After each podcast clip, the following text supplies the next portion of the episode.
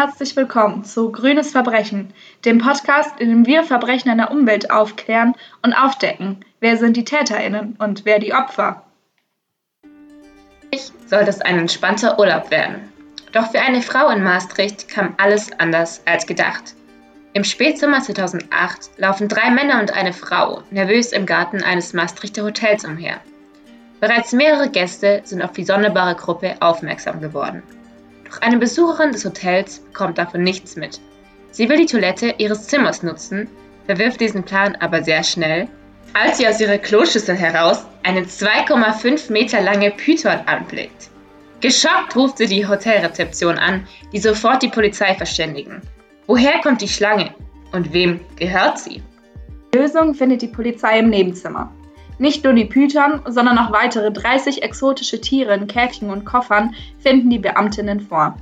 Darunter Madagaskar-Boas, Pfeilgiftfrösche, Nilwarane, Feuersalamander, Vogelspinnen und ein Krokodilbaby. Dazu eine Waffe und Betäubungsmittel. Die vier sonderbaren italienischen Gäste, die zuvor im Garten herumliefen, kommen nicht mehr dazu, sich über den Fund ihrer Python zu freuen. Schnell wird die Tierschmugglerbande aus Rom als solche aufgedeckt und verhaftet.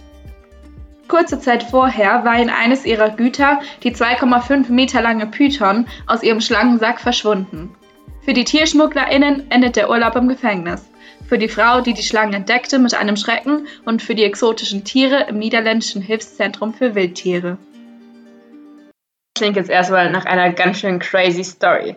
Aber dass mit Tieren gehandelt wird, ist leider überhaupt kein Einzelfall. Man bekommt es nur nicht wirklich mit, denn das Geschäft ist unglaublich lukrativ. Und wie mit Tieren Geld gemacht wird, welche Auswirkungen das für unsere Umwelt hat und wie Terrororganisationen und sogar die Mafia damit zusammenhängen, das erfahrt ihr in dieser Folge von Grünes Verbrechen. Aber wie immer kommen wir zuerst zu unseren fünf schnellen Fakten über den illegalen Tier- und Pflanzenhandel. Als illegalen Artenhandel bezeichnet man Geschäfte, bei denen stark bedrohte und geschützte Tier- und Pflanzenarten verkauft werden. Dabei kann das verkaufte Produkt das Tier oder die Pflanze direkt sein oder aber ein Produkt, das daraus gewonnen wird, wie beispielsweise Elfenbein als Schmuck. Jährlich müssen für den illegalen Artenhandel ca. 100 Tiger, 1000 Nashörner, 20.000 Elefanten und mehr als 100.000 Schuppentiere ihr Leben lassen. Bis zu 23 Milliarden Dollar Umsatz machen SchmugglerInnen jährlich mit dem Verkauf illegaler Tier- und Pflanzenarten. Häufig wird Ware aus Afrika über Transitländer nach Asien geschmuggelt. 30 Prozent der beschlagnahmten Ware zwischen 2012 und 2014 sollte nach China exportiert werden. Tropenholz und Elfenbein machen einen Großteil der geschmuggelten Ware aus. Sie bilden je ein Drittel des Gesamtwertes aller Schmuggelware, die zwischen den Jahren 2014 bis 2018 beschlagnahmt werden konnte.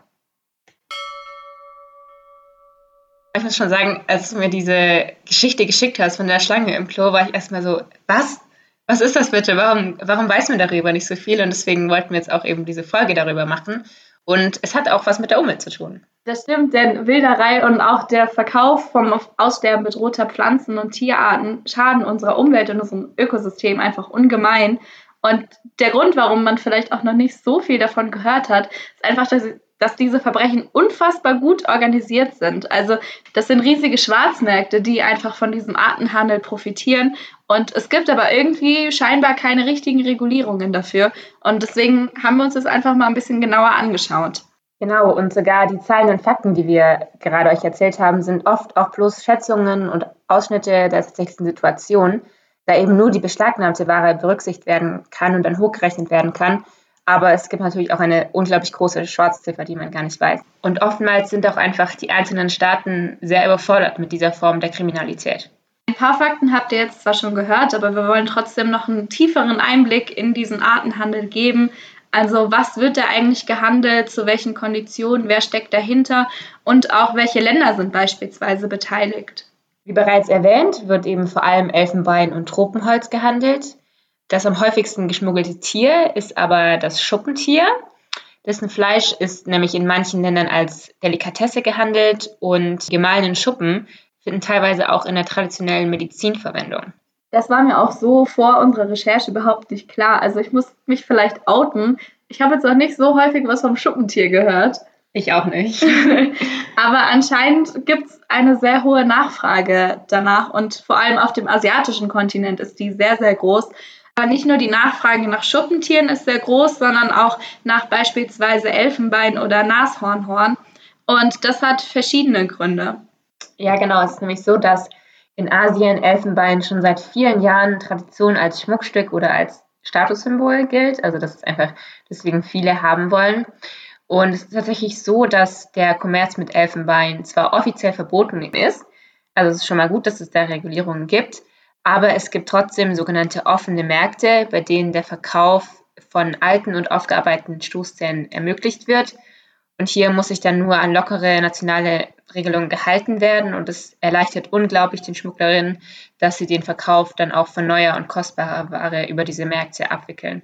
Diese Gesetzeslage ist übrigens auch nicht nur in China oder generell Asien so, sondern auch in Deutschland haben wir eine ähnliche Regelung, wo nur ältere Elfenbeinstücke verkauft werden dürfen. Äh, aber auch hier gibt es natürlich immer dann die Möglichkeit, das auszunutzen und neue Ware mit reinzuschmuggeln in den Kreislauf. Außer Elfenbein ist eben auch das Nashornhorn in Asien und vor allem in China und Vietnam gefragt. Davon hatte ich auch noch gar keine Ahnung, aber es soll als Bestandteil der traditionellen Medizin Fieber senken und Krämpfe lösen. Und was auch sehr spannend ist, es soll auch wirken als ein sehr teures Antikatermittel. Also wenn man zu viel getrunken hat, dann einfach morgens Nashornhorn. Ich fürchte aber, das ist den meisten von uns dann doch zu teuer, weil also es ist wirklich ein sehr teures Antikatermittel, denn da der Verkauf des Horns offiziell verboten ist, treibt das die Preise enorm in die Höhe. Also ein Nashornhorn ist mittlerweile zu einem der wertvollsten Wildtierprodukte der Welt geworden und noch teurer als die gleiche Menge an Gold oder die Diamanten teuer wäre. Ähm, nur so als Vorstellung, ein Kilo Nashornhorn kostet circa 60.000 US-Dollar, je nach Markt, wie gerade so die Lage aussieht. Das heißt, es muss dann halt doch die Aspirin reichen. Aber es ist natürlich auch besser, weil wie kommt man auf die Idee, Nashornhorn als Antikatermittel zu verwenden? Aber Menschen nutzen es eben auch als Statussymbol, um einfach zu zeigen, ich kann mir das leisten. Ähm, und das wird aber teilweise aber tatsächlich zu sehr bizarren Aktionen, da die Wildernden nicht mehr nur in den heimischen Gegenden, wo Nashörner eben leben, die Tiere umbringen, sondern auch teilweise in Museen einbrechen und dort die Exponate stehlen.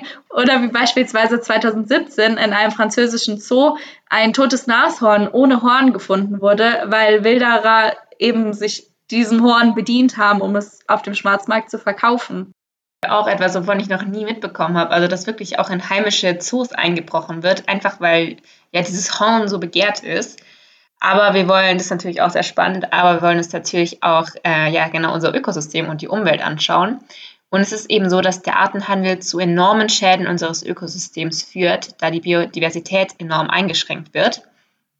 Es ist nämlich so, dass zum Beispiel 31 aller Kakteen vom Aussterben bedroht sind und der Hauptgrund ist der illegale Handel mit den Pflanzen.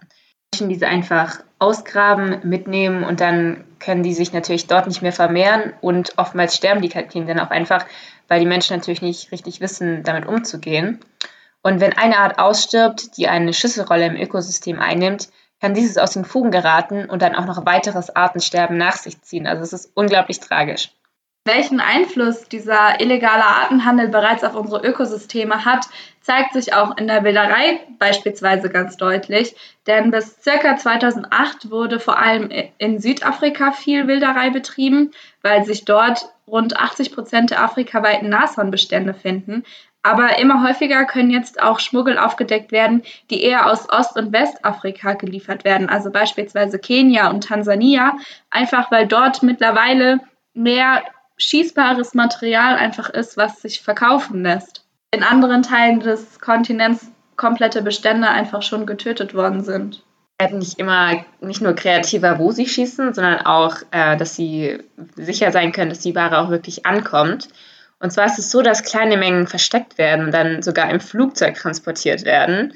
Und größere Mengen werden zum Beispiel per Schiff in die abnehmenden Länder gebracht. Und damit Spürhunde die Ware nicht erschnüffeln, wird sie beispielsweise sogar häufig mit Knoblauch umgeben oder korrupte ArbeiterInnen vor Ort werden bestochen. Also es gibt ganz viele Möglichkeiten, um eben das, dass es ankommen kann. Die meisten Transporte gehen aber wohl über Transitländer, denn besonders in afrikanischen Ländern, die mit Häfen verbunden sind, wurden bereits häufiger große Mengen illegaler Ware gefunden, und zwar alles Produkte von Tieren und Pflanzen, die vor Ort gar nicht vorkommen. Das heißt, die SchmugglerInnen bringen ihre Ware also über diese Transitländer relativ unbeschwert zu ihren AbnehmerInnen, denn gerade in Afrika gibt es oft wenige Kontrollen oder ernsthafte Konsequenzen für die Wildernden, was das Geschäft sehr lukrativ macht. Und falls ihr euch jetzt denkt, ja, Artenhandel ist aber ein weit weg Problem, so in Afrika interessiert uns nicht, so schlimm gesagt. Es ist nicht so, denn Artenhandel ist äh, nicht nur ein weit entferntes Problem, das ist schlicht falsch. Denn ein Land hat ebenfalls immer wieder mit Wälderei und dem Handel mit geschützten Tier- und Pflanzenarten zu kämpfen und zu tun. Und das ist Deutschland, also direkt bei uns. Und direkt Deutschland ist ein Transitland, durch das illegale Tier- und Pflanzenarten geschmuggelt werden. Also, wer weiß, vielleicht wird gerade durch euren Ort irgendein Krokodilbaby geschmuggelt. Ähm, wir hoffen es natürlich nicht. Aber 2015 hat der deutsche Zoll zum Beispiel 580.000 illegal geschmuggelte Tier- und Pflanzenarten sicherstellen können. Im vergangenen Jahr waren es zwar nur 119.000 Tiere und Pflanzen und 144 Kilo Produkte, die aus illegalen, der Natur geraubten Materialien hergestellt wurden, aber diese Zahl ist einfach immer noch sehr beachtlich, vor allem wenn man bedenkt, dass durch die Corona-Pandemie viel internationaler Verkehr eingeschränkt wurde und so besonders Flüge von Einzelpersonen eben deutlich erschwert wurden, die irgendwas hätten schmuggeln können. Und man muss sich auch einfach mal vorstellen, 119.000 Tiere und 124 Kilogramm Produkte. Das ist eine so eine krasse Menge, von der man so als Normalbürger im Prinzip gar nichts weiß. Und es ist auch so, dass damit der illegale Artenhandel zu den weltweit größten Schwarzmärkten ist auf Nummer drei nach Waffen und Drogen. Und damit ist der Schwarzmarkt für Tier und Pflanzen sogar noch höher als der für Menschenhandel. Der Schwarzmarkt ist, ist auch Terrorismus und die Mafia nicht weit, denn der Handel mit Tieren und Pflanzen führt zu Ausbeutung und ungleichen Machtstrukturen. Genau, denn dadurch, dass durch den Artenhandel einfach unglaublich viel Geld zu machen ist, wie wir vorhin auch schon gehört haben, finanzieren sich einige Terrorgruppen und auch die Mafia durch die Umsätze, zum Beispiel von Elfenbein, Feigefröschen und seltenen Orchideen auf dem Schwarzmarkt. Um da mal eine genauere Zahl zu nennen, mehr als 213 Milliarden Euro verdienen Kriminelle durch Umweltverbrechen. Also ich weiß nicht, ich finde diese Zahl ist sehr schwer vorstellbar. Judith, hast du da irgendeinen Vergleich oder irgendwie, wie man sich das besser vorstellen kann? 213 Milliarden Euro. Das ist ungefähr so viel, wie man bräuchte, um die Allianz Arena in München 626 Mal zu bauen. Also wir hoffen, das ist ein guter Vergleich, dass man sich das gut vorstellen kann, weil so eine Riesenarena 626 Mal und so viel Geld verdienen Kriminelle durch Umweltverbrechen. Der Vollständigkeit halber muss man vielleicht noch dazu sagen, dass zu diesen Verbrechen auch Verbrechen gehören wie die illegale Entsorgung von Abfällen und Abwasser oder das Schlagen von geschütztem Holz, aber eben auch die Wilderei und der Handel mit bedrohten Tier- und Pflanzenarten. Besonders lukrativ ist dabei der Handel mit Holz. Bis zu 152 Millionen Dollar lassen sich dadurch jährlich laut Interpol umsetzen. Auch noch mal ein konkreteres Beispiel für euch. So ist es nämlich zum Beispiel in Ruanda. Da finanzieren sich nämlich bewaffnete Milizen eben genau durch diesen Handel mit Elfenbein und Nashornhörnern. Auch die islamistische Terrororganisation Al-Shabaab, die ein regionaler Ableger von Al-Qaida in Somalia ist, finanziert ihre Aktivitäten durch den Handel mit geschützten Tier- und Pflanzenarten. Drei Tonnen Elfenbein handeln sie mutmaßlich monatlich. Und gerade diese Wilderei in den Ländern führt zu sehr kriegsähnlichen Szenarien und paramilitärischen Gruppen, die sich bilden. Paramilitärische Gruppen sind einfach Gruppen, die mit militärischen Gewaltmitteln ausgestattet sind, also die Waffen besitzen, aber jetzt nicht unbedingt dem Militär angehören, sondern selbst organisiert sind. Es ist drückend heiß, und seit Stunden schlage ich mich gemeinsam mit vier weiteren Männern durch die weiten Flächen Ugandas. Die letzte Nacht war kurz und anstrengend. Mit Nachtsichtgeräten haben eine Gruppe und ich Wilderer aufzuspüren versucht ohne Erfolg. Meine Schuhe drücken und sind an der Seite bereits kaputt. Ich habe sie mir vor vielen Jahren selbst kaufen müssen und kein Geld für Ersatz. Auch Walkie-Talkies, um sich auch über weite Strecken zu verstehen, sind nicht immer vorhanden. In den zwölf Jahren, die ich bereits als Ranger im Kampf gegen die Wilderei unterwegs bin, habe ich viele Nächte ohne richtige Versorgung, ohne gesicherten Schlafplatz und ohne Wasser verbringen müssen. Viele meiner Kolleginnen bekamen bereits Malaria oder starben bei bewaffneten Auseinandersetzungen mit Wilderern. Meine Gruppe rückt näher zusammen. Ganz in der Nähe beobachten wir einen Elefanten, der aus einem Wasserloch trinkt. Ein schönes Bild, doch ich weiß, lange wird diese Idylle nicht mehr anhalten. Der Handel mit Elfenbein ist lukrativ und die Wilderer werden immer organisierter. Ich taste nach meinem Maschinengewehr, das ich mir umgehängt habe. Alles ist an seinem Platz. Ich mag es nicht auf Wilderer zu schießen, aber es kommt vor, dass zum Schutz der Tiere auch der ein oder andere Wilderer sein Leben lassen muss. In meiner Ausbildung habe ich gelernt zu zielen, zu schießen, mich anzupirschen, Wunden zu versorgen und Informationen den Gegner einzukesseln. Jeden Tag verstehe ich mehr, wozu dieses Wissen gut war, denn der Kampf um das Elfenbein wird immer aggressiver. Es ist Krieg da draußen. Wir sind auf dem Kriegspfad.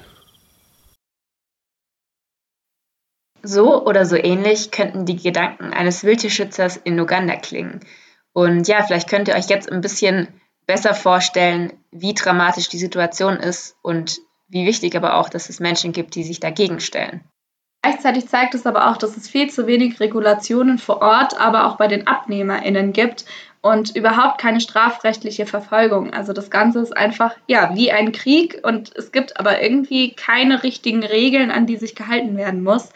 Und ähm, da haben wir uns einmal genauer angeschaut, ob es nicht doch irgendwelche Abkommen oder Übereinkommen gibt, die das Ganze ein bisschen regulieren. Es gibt tatsächlich Regelungen, die den Handel mit geschützten Arten regeln. Beispielsweise gibt es ein Übereinkommen über den internationalen Handel mit gefährdeten freilebenden Tieren und Pflanzen. Der heißt auf Englisch Convention on International Trade in Endangered Species of Wild Fauna and Flora, kurz CITES. Das wurde 1973 beschlossen und ist zwei Jahre später auch international in Kraft getreten.